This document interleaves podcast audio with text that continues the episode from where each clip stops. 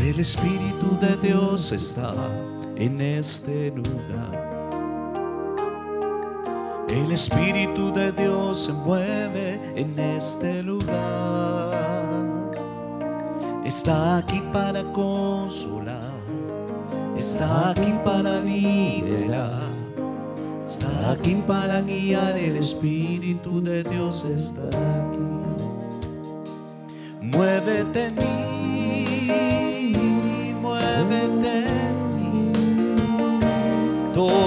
mi mente y mi corazón. Llena mi vida de tu amor. Muévete en mí. Dios Espíritu, muévete en mí. Muévete en mí. Muévete en mí. Toca mi mente y mi corazón. Llena mi vida de tu amor. Muévete en mí, Espíritu, muévete en mí.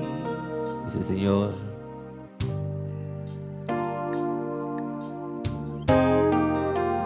espíritus contenciosos muchas veces son producto de planes malvados en nuestro corazón y saliva venenosa en nuestra boca. Porque la malicia y la maledicencia siembran en tu corazón discordia, siembran en tu corazón guerra.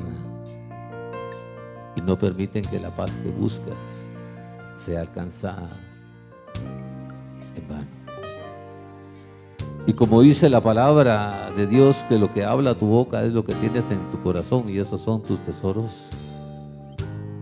cada vez que hablas mal de las personas, cada vez que sale veneno de víbora de tu boca, es producto de lo que tú tienes en tu corazón, de la maldad que tienes en tu corazón.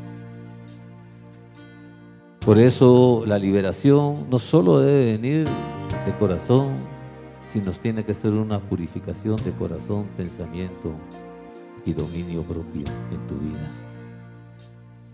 Porque cuando aprendes a manejar estas tres cosas y a dominar estas tres cosas, el espíritu contencioso se quita para que yo entre y derrame el poder del espíritu mío en tu corazón y pueda empezar a volverse un tesoro y un valor en tu vida, para que tu boca empiece a hablar de ese tipo de bendición, de ese tipo de acción, de ese tipo de prosperidad. Yo te invito esta tarde, hija mía, hijo mío, a que extiendas tu mano poderosa bajo el costado de Jesús, mi Hijo amado. Y dile a Jesús, Jesús, derrama sobre mi mano esta tarde. Extienda su mano delante de Jesús. Dígale, Jesús, derrama sobre mi mano esta tarde un poco de tu sangre. Y bendice esta mano donde estás derramando la sangre, dígale al Señor. Porque con esta sangre voy a empezar a purificar y a limpiar mi corazón, Señor. Para sacar toda esa maledicencia y esa maldad. Para sacar esas alianzas malignas y esos pensamientos malignos que de una u otra forma he arrastrado durante el tiempo y muchas veces en mi vida, Señor. Y por eso Jesús necesito esta noche que me otorgues parte de tu sangre para ser purificado mi corazón y ser limpiado mis pensamientos y poder enjuagar mi boca y poder limpiar mi boca de esa sangre de víbora que yo mismo he permitido en mi vida. Tome esa sangre y purifique su vida. Tome esa sangre y limpie su corazón. Tome esa sangre, ordene sus pensamientos, ponga su mano en su cabeza, en su corazón. Y dígale, Señor, límpiame de verdad. Purifícame de verdad. Abra su boca y enjuague su boca con esa sangre bendita de Cristo Jesús.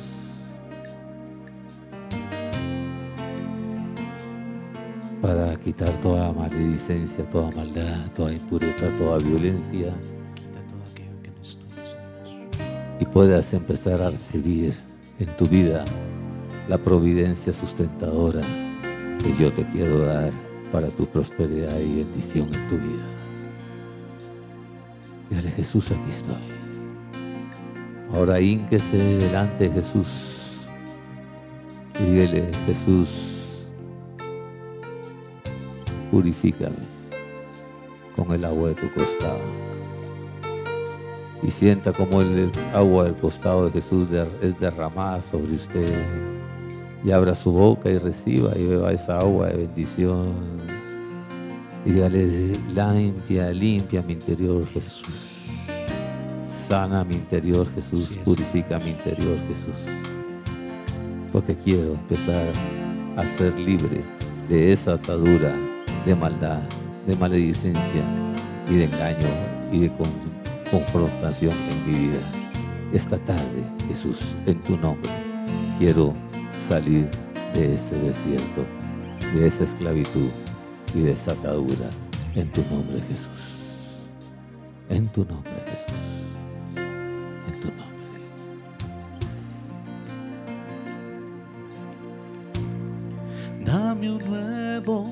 Corazón, Señor. Un corazón para alabarte. Un corazón para servirte. Dame un nuevo corazón, Señor. Digámosle al Señor en esta noche.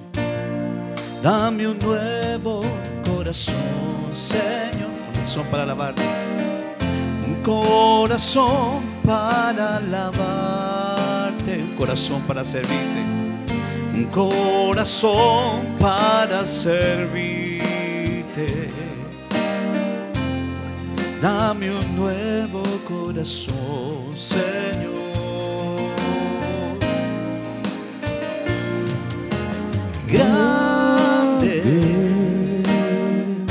para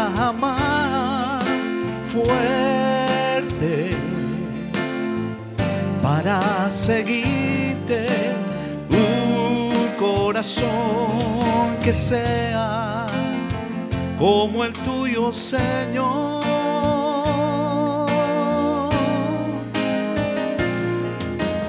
Grande para amar fuerte para seguirte un que sea como el tuyo, Señor. Dígale, Señor, reconozco en mi vida que hay dos actitudes que no he aprendido a dominar. La impaciencia y el enojo. Son dos conductas que aún me dominan en la vida, dígale. Si usted quiere reconocer que esas dos cosas aún lo dominan a usted, el enojo y la impaciencia en su vida. Y cuando usted reconoce ante el Señor eso y confiesa con su boca, dice, fiel es Dios para perdonarlo y cambiarlo y transformarlo.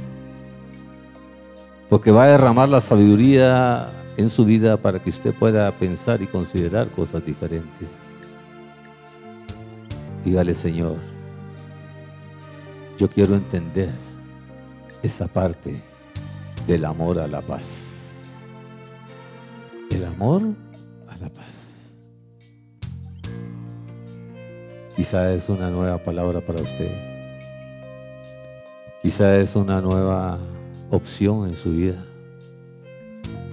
Pero solo cultivando el amor a la paz, usted puede cosechar frutos de paz y de amor en la vida. Y es a través del sacrificio, del esfuerzo que usted hace en la vida. Por eso dice el dicho, si el sabor que tienes en tu boca del fruto que tú produces no es agradable, cambia de siembra y de cultivo, dice cambies de siembra y de cultivo. Pero eso no lo puedo hacer yo, dice Dios, si tú no lo permites y lo inicias para demostrar que de verdad en tu vida quieres aprender a dominar el enojo y la impaciencia en tu vida.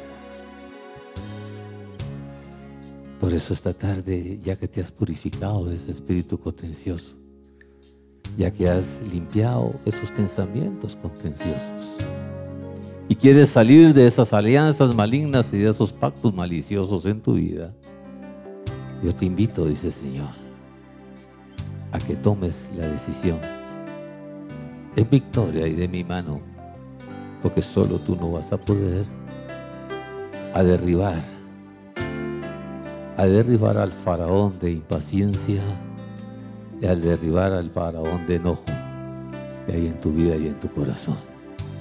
Porque eso solo te da intranquilidad, inseguridad y duda. Pero la victoria que yo tengo que y quiero poner en tu vida es de certeza, de bendición y prosperidad. Por eso, en el nombre de mi Hijo Jesús, dice el Padre, permite a mi Hijo que sea el Señor en tu vida. Bendito sea. Entra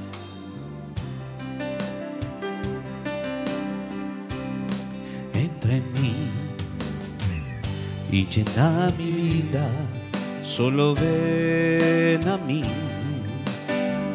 cura mis heridas, puedo ser feliz, tomar tus promesas, descansar en ti mis penas. Dame paz, como el mundo la da, dame más del amor de un día y sé mi seguridad me anda. Ven Señor y haz tu hogar. entra en mí y llena mi vida, solo ven a mí, cura mis heridas, puedo ser feliz, tomar tus promesas, descansar en ti. Y curar mis penas. Dame paz, no como el mundo la da, del amor de un día y sé, mi seguridad me anda. Ven Señor y haz tu hogar. Dice Señor, esta noche estás pidiendo paz me has cantado esa alabanza, dame paz, no como el mundo la da. Ahora yo te pregunto, ¿cuándo me vas a dar tú tu autoexaltación que tienes? Porque esa autoexaltación que tienes está basada en el pecado, está basada en la desobediencia, pero no en el cumplimiento de los mandamientos y de los propósitos míos. Y eso no te permite, no te permite tener libertad. Y no me permite a mí tener libertad para actuar en tu vida. Yo te pregunto esta tarde, mira Eddie, ¿me puedes dar tu autoexaltación? Mira José Pablo, ¿me puedes dar tu autoexaltación? Mira Mercy, ¿me puedes dar tu autoexaltación? Porque cuando tú te decides entregar esa autoexaltación en tu vida, estás rompiendo con algo importante en tu vida. Estás rompiendo con el pecado que tanto te ha gustado conservar, vivir y tener en tu vida. Ocultar, justificar y poner pretextos en tu vida. A que le gusta pecar, dice el Señor, le gusta pelear. Al que le gusta pecar, le gusta pelear. Y al que abre mucho la boca, va a llegar un día en que se la van a romper. Léalo en el libro de Proverbios si usted no lo cree. Por eso tienes que aprender a tener sensatez, prudencia, dominio propio. Y esa es la madurez que quiero sembrar en tu vida. Pero no se puede sembrar esa madurez en tu vida cuando tu exaltas, autoexaltación y tu vanagloria está basada en justificaciones, en pretextos y en excusas que no te han permitido tener esa libertad de entender que la sencillez viene de lo alto y que el Señor se vale de eso para engrandecer y llevarte a la honra que Él te quiere dar. Dale al Señor esta noche. Derrámame esa sabiduría y ese entendimiento, Señor, para poder ser dominado y poder caminar en esa bendición. Dejarme llevar en esa conducción y en esa revelación. Porque si el Espíritu de Dios me va a enseñar la verdad, yo quiero aprender y vivir esa verdad para tener la libertad que es prometida a través del Espíritu Santo en mi vida. Gracias Señor, bendito sea.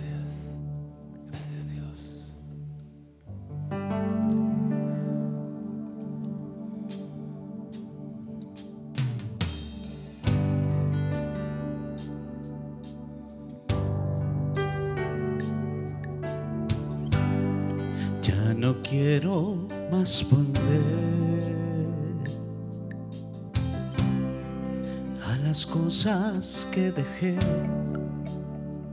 Ya estoy cansado de dejarte a ti, Señor. Con el milagro entre tus manos. Que que pronto volverá. Y conmigo tú estarás.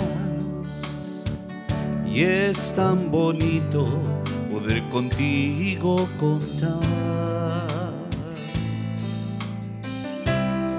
Porque todito me lo da. Señor, yo quiero darte todo lo que tengo Señor, que quiero estar contigo para así vivir. Como un apóstol más que hoy se viene a arrodillar. Reconozco mis pecados. Muchas gracias por limpiarnos, mi Señor. Señor, yo quiero darte todo lo que tengo en Señor, yo quiero estar contigo para así vivir. Como un apóstol más que hoy se viene a arrodillar. Conozco mis pecados. Muchas gracias por limpiarnos, mi Señor. Dice Señor, hay una conducta en la vida de cada uno de ustedes que los domina demasiado. Esa conducta se llama insensatez. Y la insensatez pone en sus bocas solo palabras necias. Y esas palabras necias, sin madurez, siempre son causa de contienda. Yo te invito esta noche, hijo mío, hija mía, a que descubras qué te provoca a ti en tu vida esa insensatez, qué te provoca a ti en tu vida esa inmadurez, y que a través de ese proceso en tu vida tú puedas descubrir la raíz de ello para quitarla de una vez de raíz. Por eso esta noche, en el nombre de Jesús, te pido que mientras más cierres tu boca y domines tu lengua, más sensato, más prudente vas a ser en la vida porque vas a aprender a dominar algo que en tu vida ha sido dificultad y problema en tu camino. En tu camino.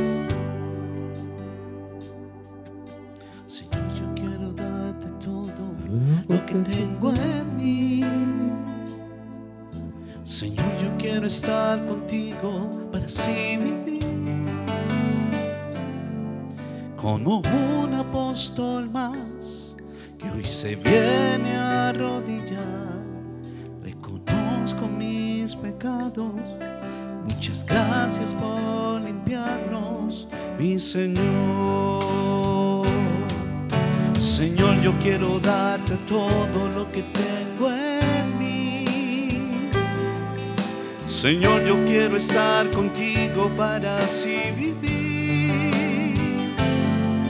Como un apóstol más que hoy se viene a arrodillar. Reconozco mis pecados.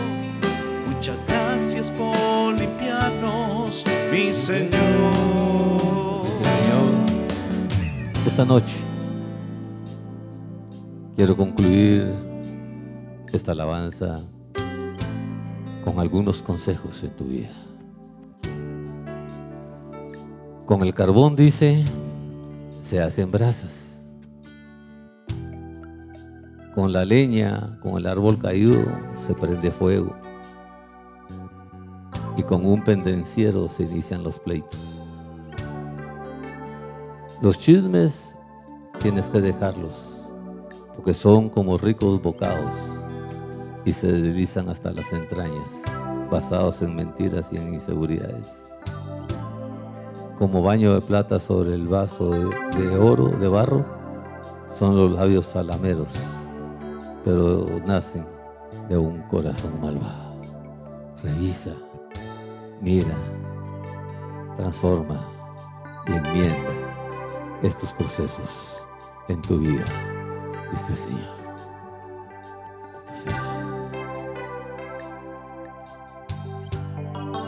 Dígale al Señor.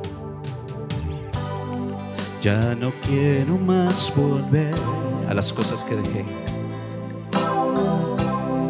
A las cosas que dejé. Ya estoy cansado de dejarte a ti, Señor. Con el milagro entre tus manos. Sé que pronto volverá. Y conmigo tú estarás. Y es tan bonito poder contigo contar. Porque todito me lo da. Señor, yo quiero darte todo lo que tengo en mí. Señor, yo quiero estar contigo para así vivir. Como un apóstol más que hoy se viene a arrodillar. Reconozco mis pecados. Muchas gracias por limpiarnos, mi Mi Jesús. Vamos a hacer un trato. Saquen su teléfono. Saquen su teléfono. Saque su teléfono y póngalo como que si se fuera a tomar una foto usted, una selfie. Hágalo, hágalo.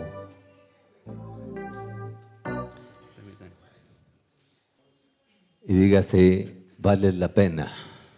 Tú que estás ahí, vale la pena eres grande, pero hoy te voy a pedir que encuentres el valor, el amor que Dios ha puesto en tu vida, porque quiero empezar de nuevo contigo. ¿Hace cuánto no se decían ustedes que se amaban? ¿Hace cuánto no se decían ustedes que de verdad querían sentir esa experiencia? Y es precisamente esa parte de nuestra vida la que no nos permite a nosotros tener la certeza y la seguridad de caminar en victoria. Porque la inseguridad, la insensatez y la duda son producto de las decisiones básicas de nuestra vida. Y aunque tengamos claro el concepto de lo que queremos alcanzar, vivir y proceder, siempre la duda nos hace tomar decisiones equivocadas. Y por eso hoy estamos donde estamos.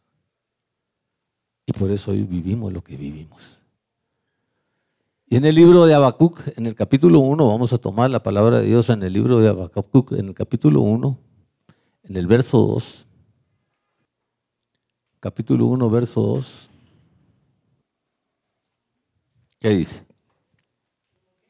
1, 2. Palabra de Dios. En los momentos de desesperación, en los momentos cuando las cosas no caminan correctamente en nuestra vida o en los momentos de desesperación cuando empezamos a degradarnos en la vida, empezamos a hacer un tipo de oración que se llama de clamor, como la que está haciendo Habacuc ahí, está clamando al Señor. Y le dice al Señor que por qué lo permite ver a él ese tipo de cosas en la vida. Y que por qué se tarda mucho en la respuesta y que por qué se tarda mucho en las circunstancias. Y clamamos acusando a Dios y reclamándole a Dios y diciéndole a Dios, mira, estoy cansado, estoy desesperado, pero no sé por qué yo estoy viviendo eso. ¿Por qué has permitido tú que yo esté hasta ese punto en mi vida? Y entonces el Señor te va a voltear un poquito la moneda y te va a decir, las injusticias que has hecho en la vida son producto de tus decisiones, deseos e intenciones. No son producto de algo que yo te haya permitido, que yo te haya puesto o que haya querido hacerte. ¿Por qué? Porque dice la palabra de Dios en Santiago que Dios no prueba a nadie ni es probado por nadie. Porque Él no es un Dios de rotación. Entonces cuando yo vengo a ver que las aflicciones que tengo son producto de mis propias decisiones y producto de las actitudes, conductas y comportamientos, deseos e intenciones que he mal manejado en la vida, me vengo a justificar y poner un pretexto echándole la culpa a Dios. ¿Hasta cuándo vas a responderme? ¿Hasta cuándo vas a, cambiar esta situación en mi vida? ¿Y cuál creerían ustedes que sería la respuesta de Dios?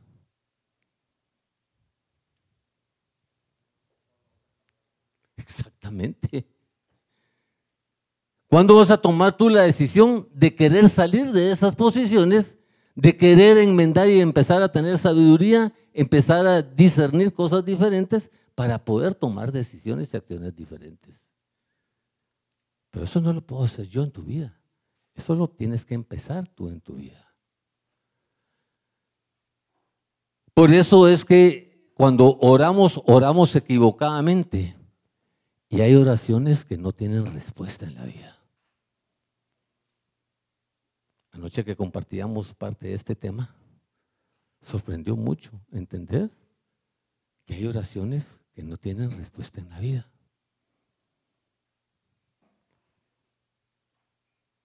¿Por qué será?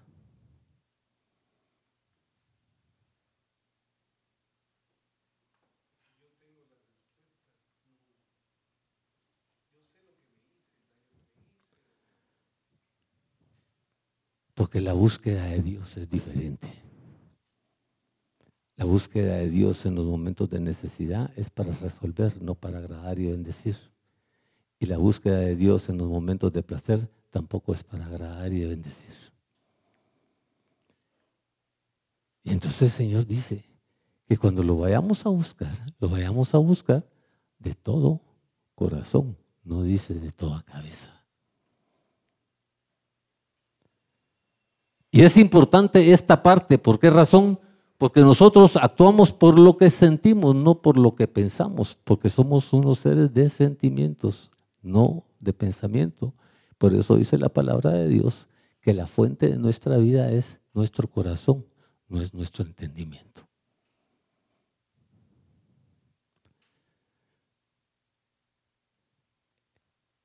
¿En dónde están arraigadas las maldades y las aflicciones? ¿Ah? ¿En dónde están arraigados los rencores? El corazón. Y entonces queremos hacer una limpieza mental, pero no queremos hacer una limpieza espiritual. Y si yo no saco lo que daña la fuente de mi vida, la fuente de mi vida va a seguir contaminada siempre. ¿Por qué? Porque por per se está contaminada. Porque la circunstancia, el encariñarme con el pecado, me ha llevado a la equivocación más grande en mi vida de no tener libertad, de tener esclavitud y ese faraón no me permite alcanzar la victoria de Dios. Por eso es que el Señor quiere que entendamos esta parte para que cuando nosotros vayamos a hacer una oración, llevemos una oración un poco más consciente, un poco más clara y un poco más desarrollada en nuestra vida. Y el primer factor que nosotros tenemos en una oración es la desobediencia y la falta de cumplimiento de pactos y tratos. ¿Sí o no? Por eso en Isaías uno dice, miren, ¿de qué, me ¿de qué les sirve venir a ustedes al atrio a levantar las manos, a ofrecer un montón de ofrendas, a matar a un montón de aves si saben hacer exactamente lo mismo? Y cuando yo entiendo que el principio de la vida y el principio del pecado es la desobediencia, ¿cómo puede ser respondida una oración si la base de mi oración está basada en desobediencia? Imposible. Entonces, ¿cómo es como voy a llegar a mi oración? ¿Cómo es como me voy a acercar a Dios? Tengo que llegar aceptando mi equivocación de todo corazón, porque si no acepto mi equivocación, no reconozco el principio de la sabiduría. Y al no reconocer el principio de la sabiduría, no estoy en disposición de transformar, quitar, liberarme y perdonarme a mí mismo y soltar esa situación. Por eso el Señor dice, tienes que entender si vienes a mí para no cumplir, mejor no vengas. Mejor no vengas. Porque qué sentido tiene venir a estar hincado, venir a estar llorando, venir a estar lamentándote, pero cuando te pones de pie no vas a obedecer. Entonces nos faltan dos sentidos ahí. Humildad más docilidad. Y estas dos cosas nos hacen caminar a la obediencia o desobediencia. Pero a mí lo que más me impresiona acá es que entendemos el proceso de la vida, entendemos el proceso del pecado, pero obedecemos más aún a ese placer que a la voluntad de Dios, a ese intelecto que al desarrollo de Dios en mi vida.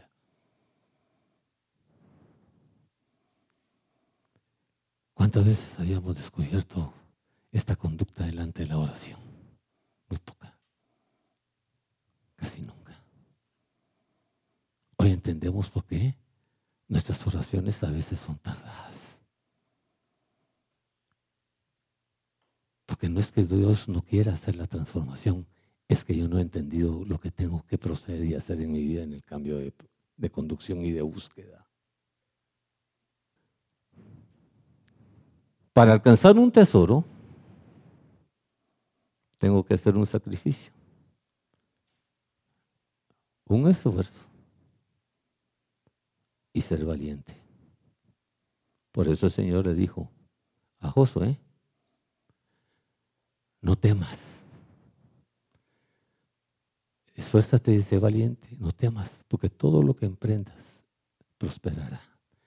Nadie podrá hacerte daño en la vida. porque yo tu Dios estoy contigo. Por eso es que esta parte es fundamental. Porque cuando yo voy a ir a entrar a una oración, es un diálogo con Dios. No puedo llegar con Dios y empezar a mentirme a mí mismo y mentirle a Dios con justificaciones, pretextos y excusas. Por eso dice el Señor en Gálatas 6:7, de Dios nadie se burla. Y cuando tengo claro eso en mi corazón y en mi pensamiento, entonces voy a entrar a buscar a Dios de una forma auténtica, sincera, con la disposición de transformarme, cambiarme y erradicar la equivocación de pensamiento y sentimiento que tengo en mi vida. Entonces allá no nos vamos a columpiar con la misericordia de Dios, sino que vamos a valorar la misericordia de Dios en mí. Un gran, gran paso. La segunda gran cosa en las oraciones que nosotros manejamos es que llegamos con el Señor, hacemos un montón de pactos, pero no le contamos el pecado oculto que tenemos.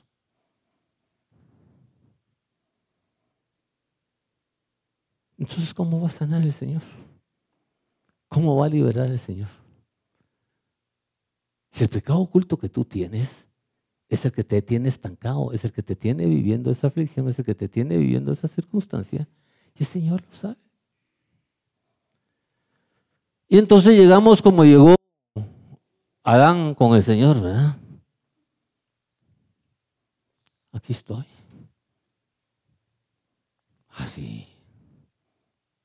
Ah, ¿Y por qué te estás tapando? ¿Y cuántas veces hemos caminado de diferente forma en la vida. No tiene sentido llegar con el Señor y tener oculto el, pecado. No puedo tener libertad así, ni de una forma ni de otra forma. Y entonces es importante vivir esa ruptura en la vida, en el caminar. Porque cuando yo entiendo cuál es el pecado que tengo que me tiene atado y no voy a confesarlo, entonces no puedo tener libertad, porque dice el Señor que si no confieso con mi boca y no creo en mi corazón, no va a haber perdón. Callo me va a salir en las rodillas, pero no va a pasar nada hasta que no tenga yo la decisión de liberar mi corazón, mi vida y mi actitud de ese pecado oculto delante de Dios. Delante de Dios. ¿Cómo vamos ahorita en la oración? ¿Cómo vamos? Un poco difícil, ¿verdad? Hay otra tercera actitud que el Señor nos tiene ahí, es, dice, la indiferencia con la que vienes. ¿A quién vamos a ir a visitar delante de quién nos vamos a poner? De nuestro Salvador, de nuestro Señor y de nuestro Redentor. Entendiendo que solo en Él hay salvación. Por eso Juan 3:16 es muy importante. Porque en Juan 3:16 vino Jesús contigo y te dijo, ¿cuál es tu nombre? Jamie, extiende tu mano. Este es mi hijo amado, en quien me complazco. Te lo doy si tú crees en Él. Pones una fe obediente y crees en su nombre, vas a ser salva. Y te lo dejó. Y hasta hoy no te lo ha pedido. ¿Y dónde lo tienes? ¿Qué valor tiene en tu vida? ¿Cuánto has creído de su nombre? ¿Cuánto lo has usado en tu vida? La indiferencia de los regalos de Dios en mi vida de los planes de Dios en mi vida son los que no me han llevado a entender el proceso de salvación que Él quiere realizar en mi vida.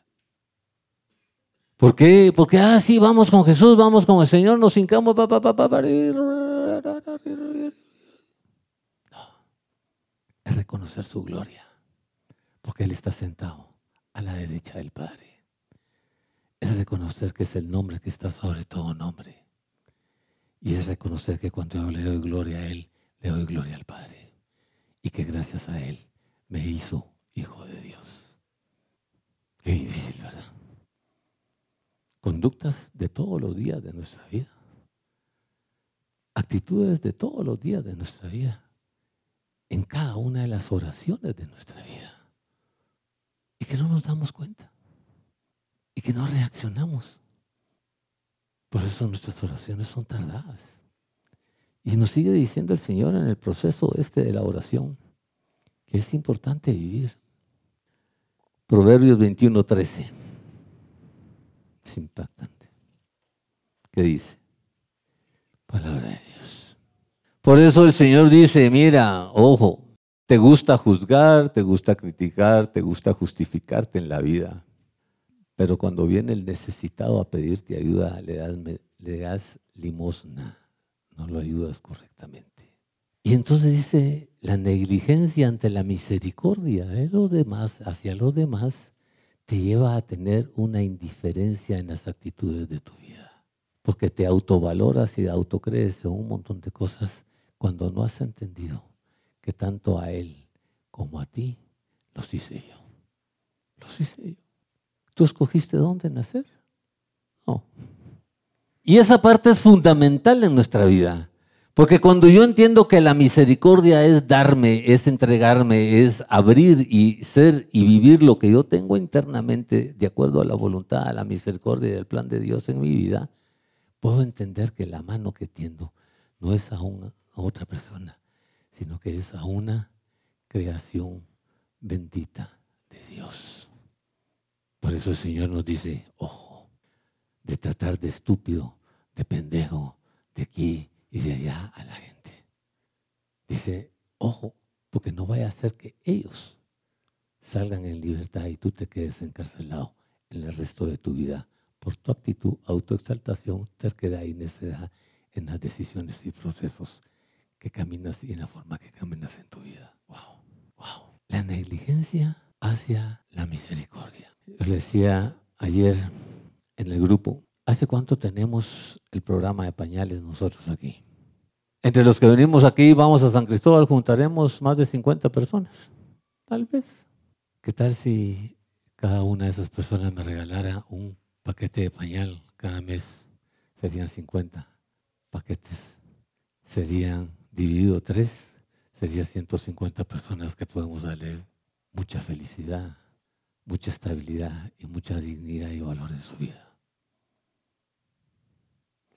Pero la ambición al dinero equivoca la decisión de la misericordia de Dios.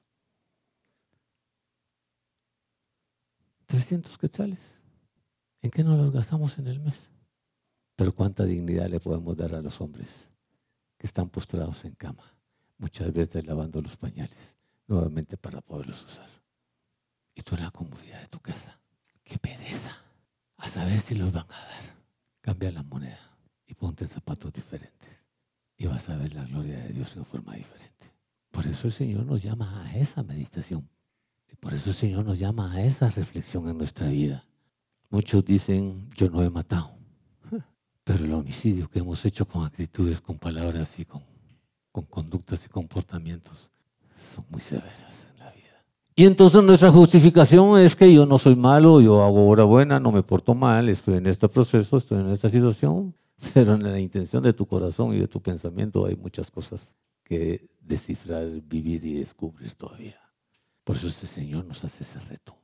No te creas tan bueno, pero tampoco te sientas tan malo. Mejor siéntete con la misericordia y el perdón que yo te puedo dar para que tu victoria sea de acuerdo a mi voluntad, tus aspiraciones. Ahora entendemos por qué se nos atrasan las oraciones porque es la tardanza de Dios en responder, porque es el proceso de Dios en nuestra vida. Eso nos lleva a entender dos cosas importantes en este proceso. Vamos a estudiar un poquito el Evangelio, que está en el Evangelio según San Lucas en el capítulo 17, del 5 en adelante. Este Evangelio del 5 al 10, que es lo que van a escuchar ustedes el domingo en la misa, está dividido en tres fases importantes en estos cinco versículos. La primera fase está en el deseo de adquirir fe. La segunda fase la encontramos en la parábola de los siervos inútiles.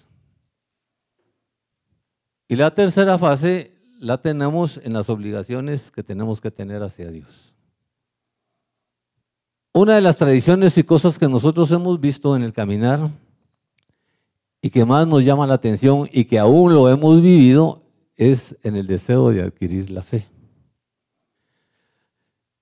Y nosotros mismos y los apóstoles cayeron en la misma condición de decirle a Jesús que, Señor, ¿qué? Danos más fe. Y esta es una fase importante en el proceso del desarrollo de, del caminar de todo cristiano. ¿Por qué razón es importante entender el proceso de la fe en mi vida? Porque, a ver, así es. Por eso dice Hebreos 11.6, que dice Hebreos 11.6 que dice Hebreos 11:6. Dice, sin fe es imposible agradar a Dios. Es una norma, es una ley. Pero cuando nosotros usamos la palabra fe, cometemos una gran equivocación. Pensamos que la fe solo es hacia Dios. Pero muchas veces hemos dicho, tengo fe en el médico, tengo fe en la medicina, tengo fe en mis hijos, tengo fe en mí, tengo fe en muchas cosas. Y también hemos, no hemos aceptado que hemos tenido fe en Satanás. Porque si no hubiéramos tenido fe en Satanás, hoy no estuviéramos como estamos. Porque no le hubiéramos obedecido y no hubiéramos aceptado las condiciones y propuestas que Él nos ha hecho en la vida. Por eso dice ahí Hebreos 11:6 dos cosas fundamentales.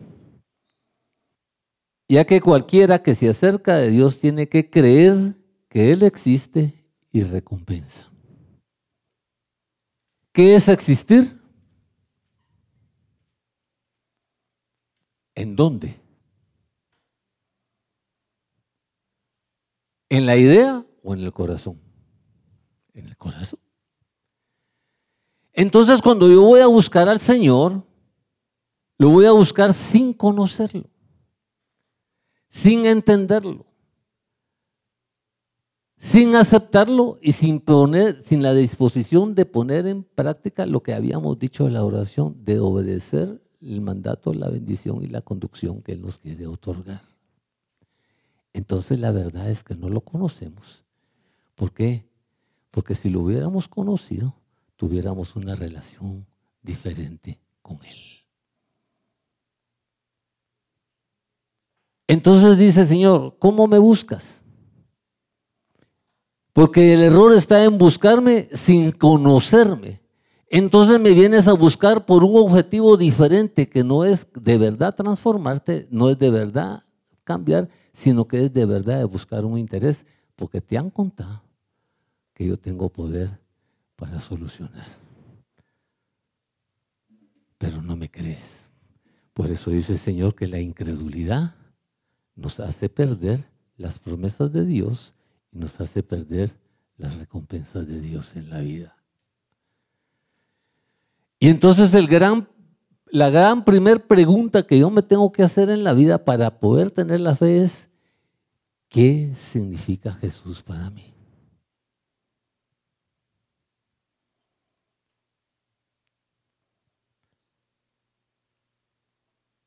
Porque yo no lo quiero que lo descifras intelectualmente, que lo descifras, por ejemplo, a los que tenemos hijos, ¿qué significan nuestros hijos para nosotros? Lo hablamos de corazón, no lo hablamos de pensamiento. Y al no tener a Dios en mi corazón y al no tener a Jesús en mi corazón, por más que le pida fe, no se va a producir. ¿Por qué? Porque la fuente de fe es hacia Él, no Él. Y entonces si no tengo esa convicción y no Jesús es el Señor de mi vida, es bien difícil que mi fe crezca. ¿Por qué? Porque no le, no le creo, no lo sigo, no me relaciono y lo busco por un interés, no con la sinceridad de mi corazón.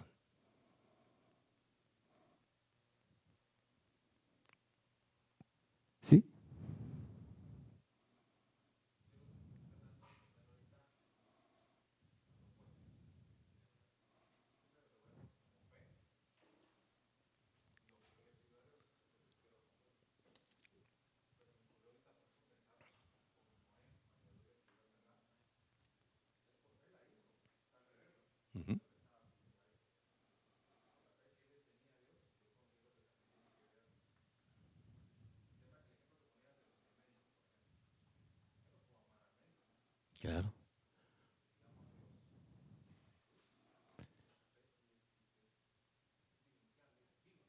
Así es. De aquí, no de aquí, de aquí. Ajá.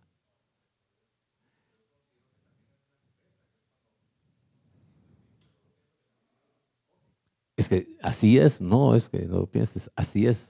Dice que Él nos escogió del vientre de nuestra madre.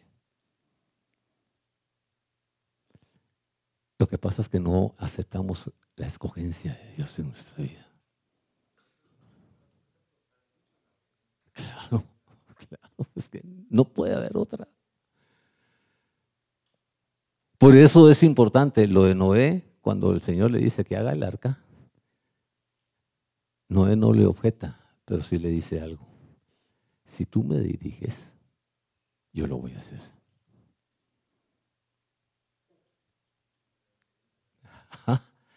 ¿Por qué? Porque no es cuánto yo conozca, cuánto yo sepa, es cuánto tú me dirijas para edificar correctamente el proceso de la vida. Entonces, volviendo, la incredulidad nos hace a nosotros tener esa falsa fe en nuestra vida. Y dentro de la incredulidad nosotros ponemos valores y pretextos que no son los que verdaderamente queremos alcanzar. Porque de verdad, si nosotros confiáramos y creyéramos en Jesús, de verdad, dice Señor, le dirías a esa montaña que se mueva y esa montaña se movería. Entonces, entendiendo esto, no es pedir la fe, la fe se cultiva, la fe se hace, se va creciendo. Y entonces, cuando yo voy a pedirle a fe, le voy a pedir fe al Señor, el Señor me va a decir, ¿fe en qué? ¿En quién? En mí. Bueno, si quieres tener fe en mí, vamos a hacer, te voy a hacer tres preguntas. ¿Hasta dónde estás dispuesto? ¿Hasta dónde estás decidido? ¿Hasta dónde estás convencido? ¿Por qué? Porque te toca que es quitarte, soltar, ceder y permitir cosas diferentes en tu vida. Hoy descubro que mi fe no es fuerte porque de verdad no conozco a Jesús. Hoy descubro que mi fe no es fuerte porque Jesús ha sido hasta hoy, posiblemente en algunos casos, Emanuel, Dios con nosotros, en algunos otros casos Jesús, Dios me salva, pero no ha sido Jesucristo, mi Mesías, mi Señor, mi Salvador y mi Dios. Entonces tengo que entender en dónde estoy yo. Por eso dice Señor, abre tu boca y tómate tu pastillita de ubícatex. Porque cuando tú te ubicas en dónde estás y cuál es tu relación con el Señor, puedes entender el proceso de dónde poder arrancar. Y eso no es malo es una equivocación de cómo me he educado o me han educado, de cómo me han enseñado y cómo he conocido tergiversadamente las cosas de Dios en mi vida.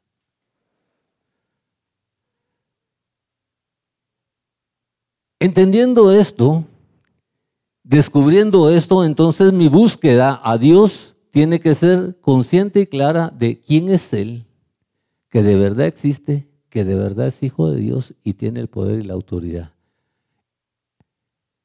para hacer las cosas en mi vida. Pero que no las puede hacer si yo no le permito y no le abro la cancha para que lo haga. Por eso él dice, ¿hasta dónde estás convencido? Porque yo te tengo que quitar cosas, me tienes que ceder cosas para yo poder entrar, hacer, purificar, transformar, sanar y liberar. ¿Estamos claros? Eso nos lleva a nosotros a estudiar algunos procesos de fe y a ver algunos requisitos de fe en nuestra vida.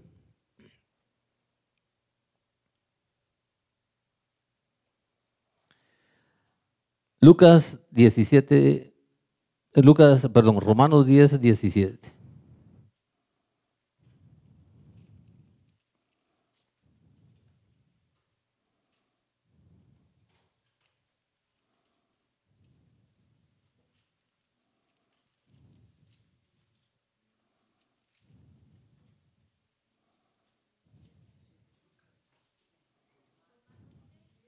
Diez, diecisiete. Mira pues, hoy vamos a empezar a tener, a aprender a tener una relación con Jesús. ¿Qué le hubiera gustado a Jesús encontrar en mi vida? ¿Qué le hubiera gustado? No, hoy, hoy no nos preocupemos de lo que va a encontrar. Hoy ocupémonos en qué le hubiera gustado. A él le hubiera gustado que yo ya lo conociera. A él le hubiera gustado que yo ya estuviera claro quién es él, por qué se sacrificó en la cruz y cuál es el, el propósito.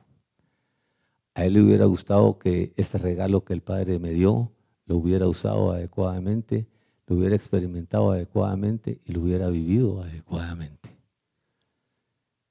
Pero hoy estamos donde estamos. Esa es una realidad. Eso es aprender a tener sabiduría. ¿Por qué? Porque el principio de la sabiduría es reconocer en dónde estoy. No pretender enseñar, decir, estoy tal vez por acá. No, estoy acá. Yo compartía anoche con Hugo y le decía que cuando yo tuve mi quiebra económica y me encontré en esa soledad, me tuve que ir a postrar delante de Dios y reconocer que llegaba derrotado mentalmente, emocionalmente, espiritualmente, físicamente, económicamente. Pero levanté mi mano para decirle que Él tenía el poder y la autoridad para levantarme, transformarme y hacerme la obra de Dios que había preparado en mi vida para mí. Si yo no llego así, aceptando que estoy como estoy, empiezo a fallar en mi sinceridad y en mi búsqueda, en mi disposición y en mi convicción de estar dispuesto a obedecer, aceptar y permitir lo que Él me diga. Entonces que no me dé temor estar como estoy, porque gracias a Dios por eso vino. Por eso estaba tocando a tu puerta. Por eso te he estado buscando insistentemente. Y por eso cada vez que lo veas, te recuerdes que aquí está tu liberación, tu perdón y tu restauración. No te preocupes por eso ahorita. Ocúpate de lo que Dios te va a decir. Romanos, ¿qué dijimos?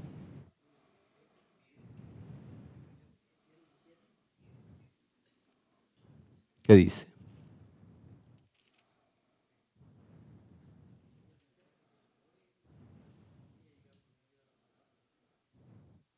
Palabras. ¿Qué dice? Así que la fe viene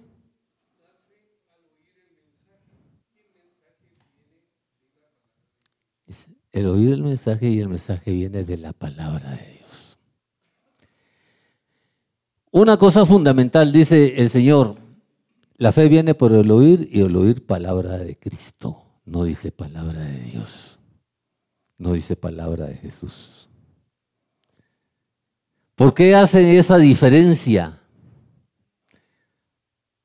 Porque tenemos que entender que para que yo entienda y acepte a Jesús, no lo puedo tener como Emanuel ni como Jesús, sino lo tengo que reconocer como Jesucristo, como mi Mesías, como mi Señor, como mi Salvador, como mi Redentor. Porque entonces voy a entender y le voy a dar el lugar a quien es Él. Y por eso dice el Señor, cuando tú escuches palabra de Dios, tienes que entender la revelación de lo que Dios te da, porque se desarrolla uno de los dones del Espíritu Santo que es recibir consejo en mi vida. Y por eso cuando Él otorga ese consejo a través de su palabra, es palabra segura, palabra certera y palabra que quiere edificar, transformar y hacer algo en mi vida positivo. Pero la emoción nubla la provisión, nubla la palabra y la palabra se olvida con facilidad. Eso quiere decir que mi corazón es un corazón de piedra que no ha permitido hacer la voluntad de la palabra de Dios. Dice, porque mi palabra va a ser derramada en ti y no va a regresar hacia mí hasta que no haya hecho vida lo que yo quería hacer en tu vida. Entonces el primer rechazo que nosotros tenemos de la palabra decimos, Señor, esa palabra a saber si será cierta.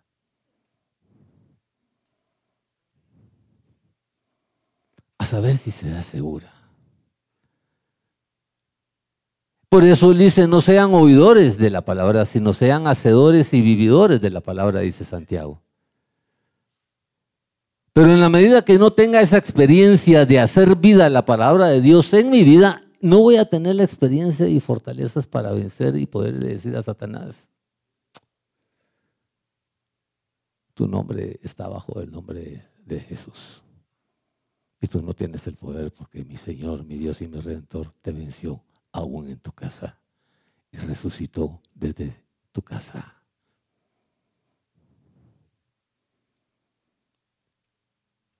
Ahora entendemos por qué nuestra fe es tan valiente, ¿verdad?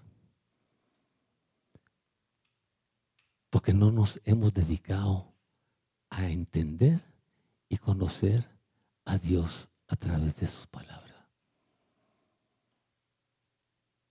Esto está como aquellos que fueron compañeros de primaria en el colegio y se encuentran a los años. Ay, cómo me gustabas. Tú también, pero nunca me dijiste nada.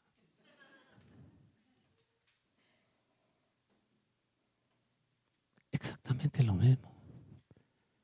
¿Cuánto hoy ha hecho Dios para que lo entiendas, lo comprendas, lo escuches y lo vivas?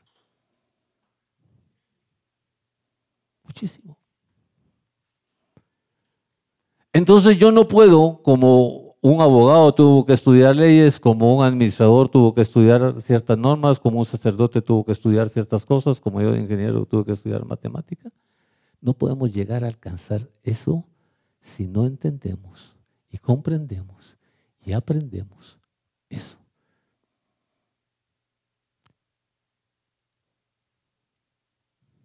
¿Qué me querrá decir Dios a mí? Entonces, ¿cuál es la primera gran pregunta que me tengo que hacer?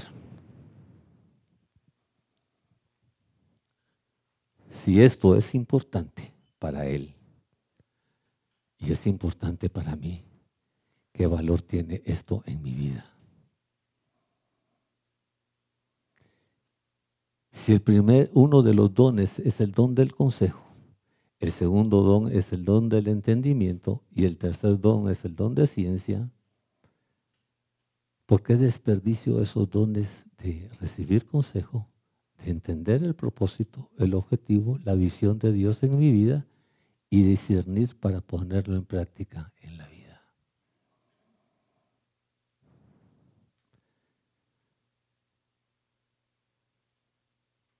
¿Cuántos quieren hacer un trato con el Señor esta noche? Miren pues, el otro martes Quiero ver todas las Biblias allá porque cada uno va a traer su Biblia que ya compró para estudiar, aprender, conocer, saber la gloria de Dios en su vida. ¿Ah? Estamos. La fe viene por el oír y oír palabra de Dios. ¿Por qué? Porque lámpara es a mis pies tu palabra. Y tu palabra es luz a mi interior. Entonces, el primer paso lo tengo que dar con firmeza, con certeza, con credibilidad, diciéndole, Señor, hoy quiero emprender y aprender el valor de tu palabra en mi vida. Se acabaron las emociones. Se acabaron los momentos a la que predica, a la que enseñanza. No. Quite la piedra de su corazón, porque la piedra va a dar, la, la semilla va a dar fruto dependiendo del terreno que encuentre y de cómo lo cuide el dueño del terreno. Segundo gran paso que el Señor quiere que descubramos.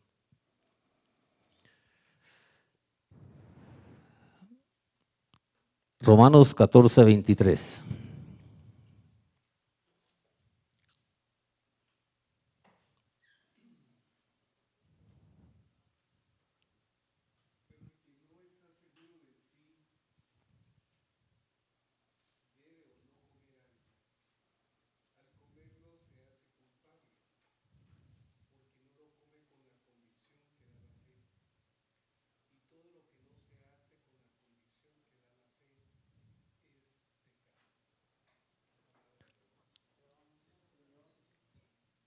Dice Señor, ¿quién es el responsable de lo que comes?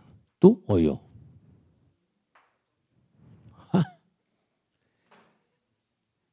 Entonces date cuenta de lo que estás comiendo en tu vida y de lo que te está edificando tu vida. Porque si estás comiendo por comer y no has entendido lo que produce en tu vida, mejor no comas. Porque te va a hacer daño. Y dice que el que come sin estar convencido comete pecado. ¿Por qué razón? Porque sabe que lo que está haciendo, lo que está comiendo no es agradable a Dios.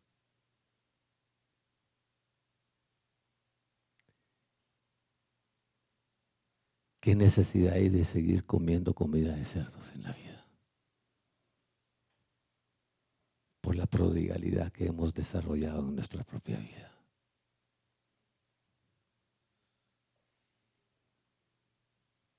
Eso es importante, dice el Señor.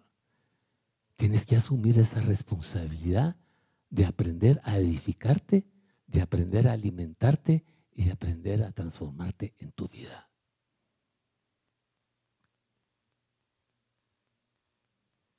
La prodigalidad es la acción que nosotros hacemos en nuestra vida, creyendo que estamos siendo, haciendo bien, y entonces nos vamos a buscar placer, a buscar pecado, a buscar satisfacción y lo único que hacemos es degradarnos, despreciarnos y humillarnos en la vida.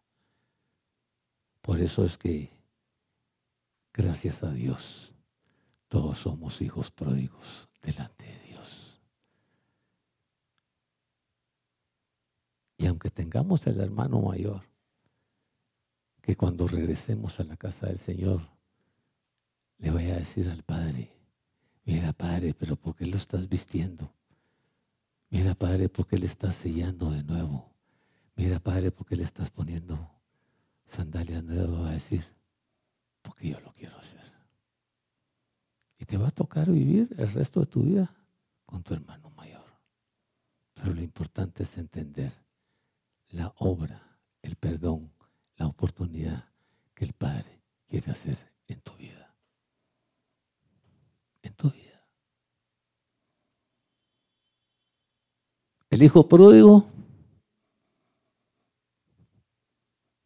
pateando las comidas de los cerdos, de ahí agarraba y de ahí comía.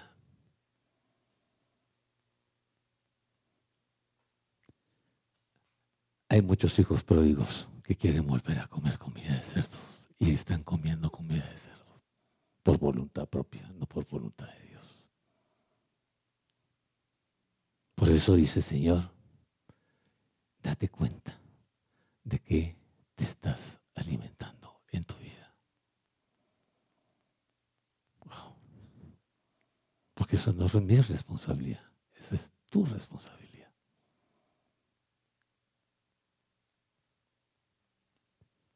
Otro, otro paso. Por supuesto, porque eso es lo que Él respeta. Porque cuando te hace, te crea, respeta el derecho de tu vida, tu libre albedrío y la disposición de la autoridad de tu vida. No la, no la sujeta. Y por eso Él no nos hace hijos de Dios en la creación, sino nos hace criaturas de Dios. Porque el único que tiene la potestad de hacernos hijos de Dios se llama Jesús. Está en, el Evangelio según San Juan, en el capítulo 3. Y es hasta en esa relación que Él nos presenta delante del Padre y nos hace hijos de Dios. Por eso en Colosenses, cuando habla en la redención del perdón del acta, dice nueva criatura eres, no dice nuevo hijo eres, en el proceso de la redención. Porque redimir es volver a nuestro estado natural.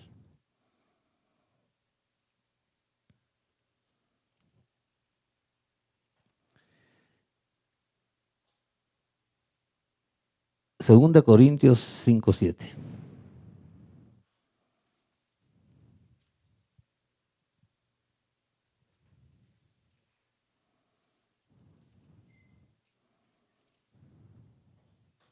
¿Qué dice?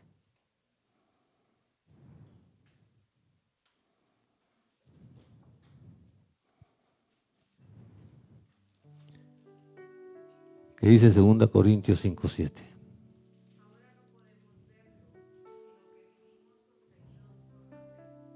Dice, en el camino de tu vida, o tú vives por lo que ves, o vives por la fe en Jesús.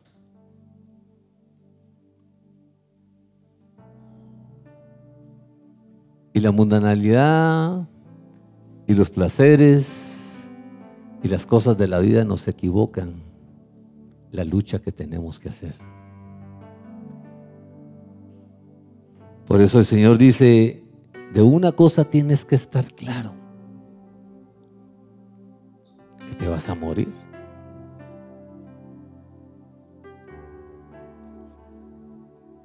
Y el día que te mueras, tienes que venir a presentar tus obras, tu vida delante de mí.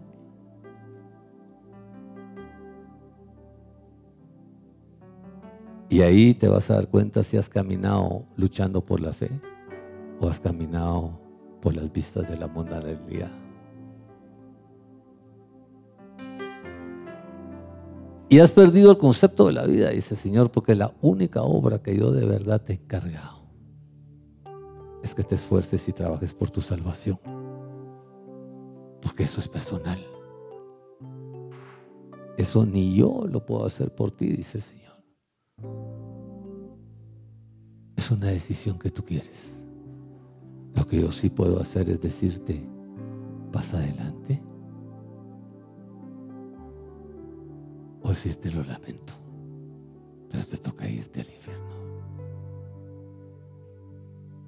Por eso dice Señor, tienes que entender que en el caminar de la vida, o lo haces luchando de verdad por la fe, por tu salvación, por tu presencia o sigues buscando placeres, intelecto y un montón de cosas en tu vida. Porque mientras más intelecto busques, más embrutece tu corazón y más embrutece tu mente. Porque te hace jactarte de cosas que al final de la jornada no tienen sentido en el caminar de la vida. Por eso el Señor nos dice, tienes que estar viendo de qué te estás alimentando. Y cada decisión que estás tomando en el caminar de la vida, la haces por vista o la haces luchando en una fe de salvación en tu vida. Es un camino que uno decide. No decide nadie más por mí.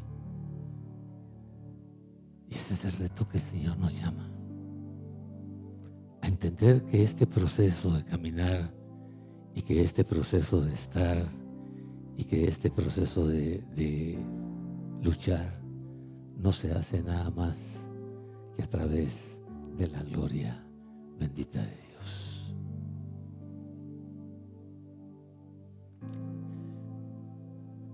Por eso dice Señor, la gran equivocación de los judíos.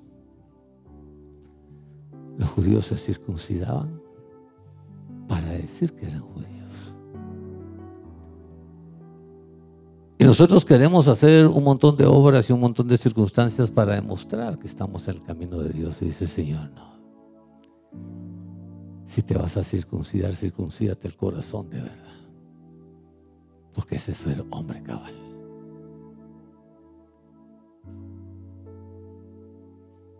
Porque cuando tú te circuncidas el corazón, entiendes que quieres despreciar y sacar lo que no te edifica y lo que te has comido que no es gracia para ti en tu vida.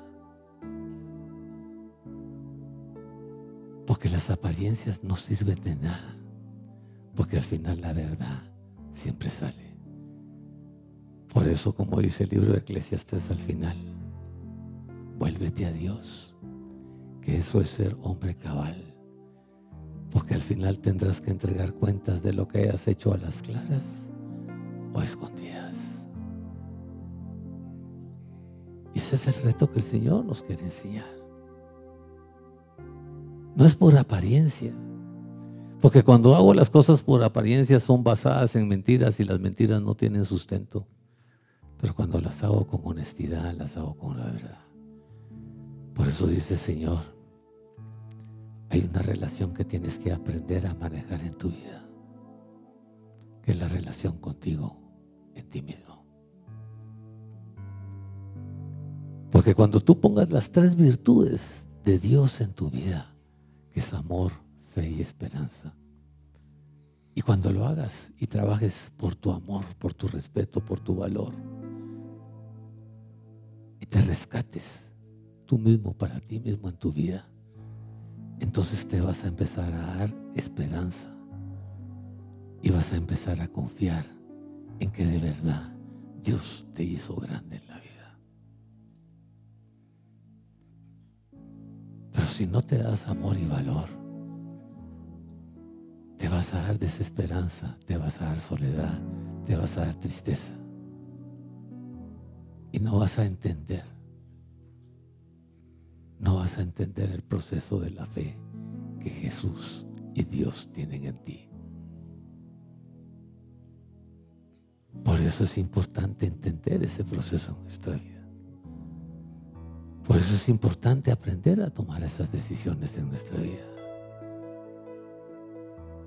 Porque si no tengo a Jesús y Jesús no es importante, vana sigue siendo mi fe.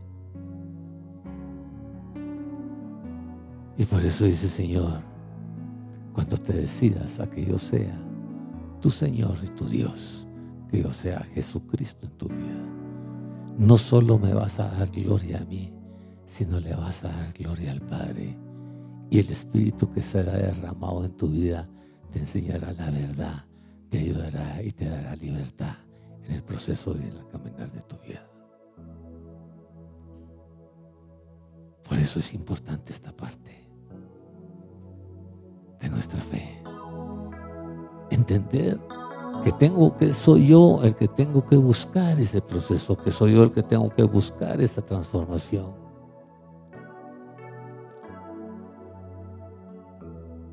Y dice el Señor,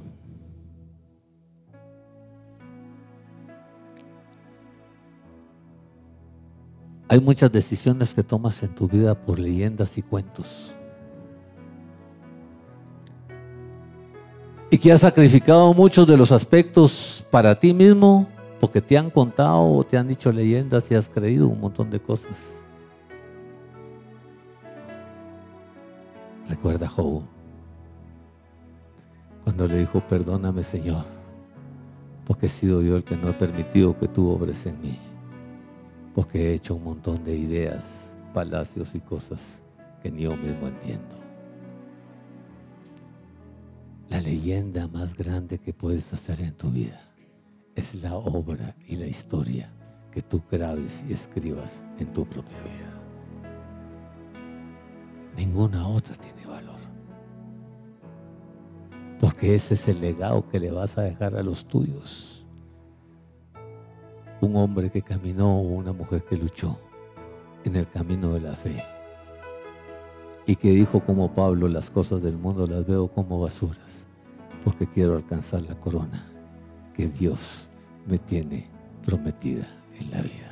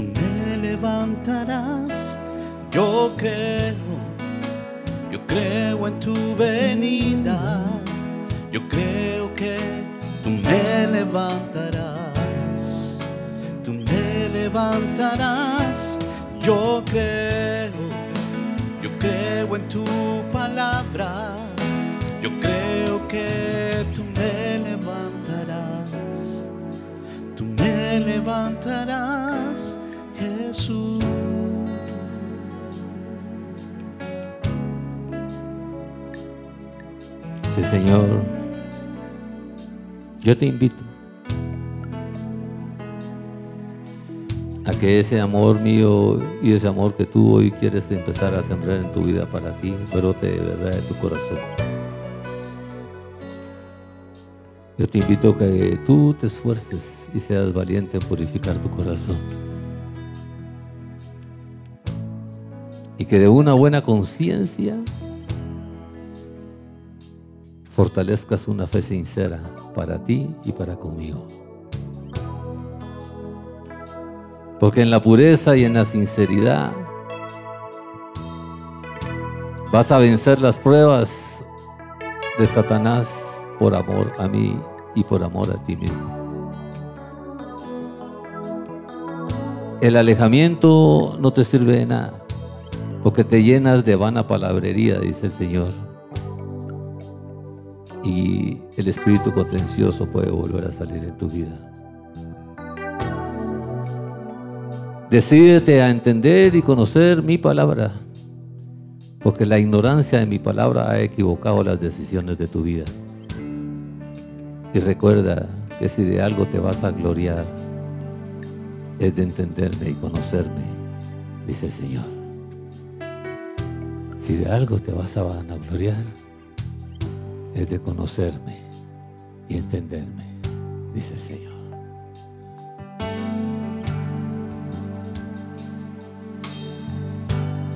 Vengo a ti, Señor.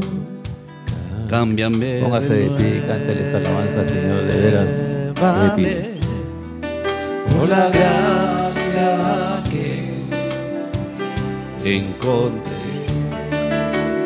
en ti.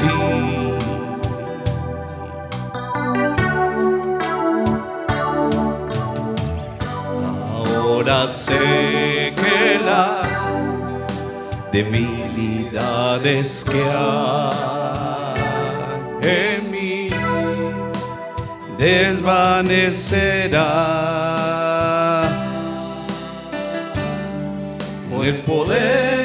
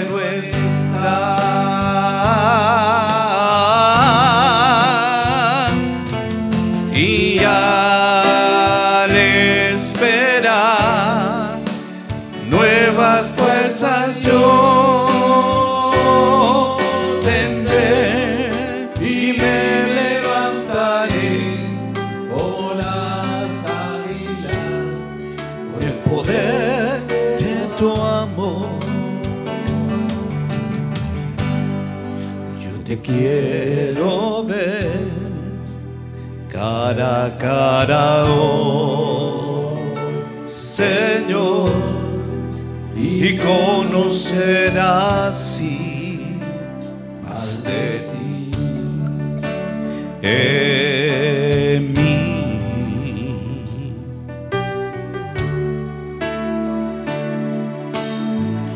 Prepárame, Señor, para ser tu voz viviendo cada día. Con el poder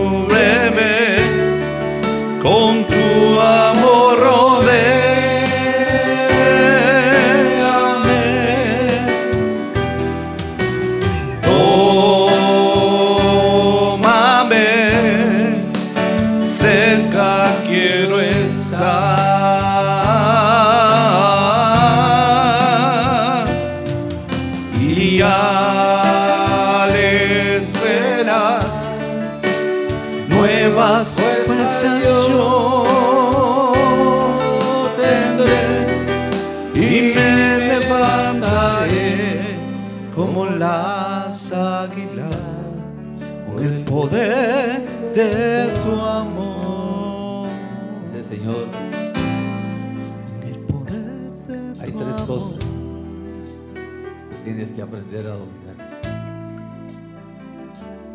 Uno es la terquedad en tu vida. La terquedad en tu vida ni te da buenos consejos, ni te da mucha sabiduría, porque el camino del necio, del terco, es de tribulación y angustia. Esa terquedad te da inestabilidad. Tienes que aprender a tener una estabilidad emocional, una estabilidad mental y una estabilidad espiritual en tu vida. No te puedes acercar sabiendo quién soy yo, como las olas del mar que un día están arriba y otro día están abajo. Porque entonces no has entendido, no has creído en la obra que yo quiero realizar en tu vida. Yo quiero que vengas con certeza y con seguridad de que te voy a limpiar tus pecados y te voy a quitar la iniquidad de tu vida hasta lo más profundo de tu ser. Y por eso dice Señor, la intemperancia en tus actos son los que te hacen equivocar el sentido, el propósito y la credibilidad tuya en tu vida. Y yo te invito, dice el Señor, a que esas tres cosas aprendas a manejarlas, a descubrirlas y a desechar la comida o las cosas que quieran llevar dentro de ti. Sé vigilante en las cosas y en las decisiones de tu vida y descubre los propósitos y objetivos de las obras que quieran realizar en ti. Dele gracias al Señor por lo que esta noche nos ha dado. Gracias, Señor Jesús, en esta noche te Y damos. dale gracias Jesús Gracias, Señor, por la vida. Por esta bendición. Señor Jesús. por esta sabiduría, Gracias por cada Por este hermano, por cada entendimiento. que hoy está aquí, Señor. porque has tocado mi corazón esta noche, Señor. Gracias por los matrimonios. Y me has que hecho aquí, meditar. Me has hecho entender, me has hecho llénanos de descubrir. tu presencia. Gracias, Señor, por esta noche, porque estoy seguro que hoy, de verdad, voy a salir siendo diferente en mi vida. Gracias por la enseñanza que esta noche has derramado. Gracias por ese plan que hoy esta noche has preparado para mí. Y por eso, Señor, te doy gracias, porque sé que tú quieres que yo dé y haga obra buena en la vida. En el nombre de Jesús te bendigo, Señor, y te agradezco las bondades para mi vida, en ti y en mi Jesús. En ti y en mi Jesús.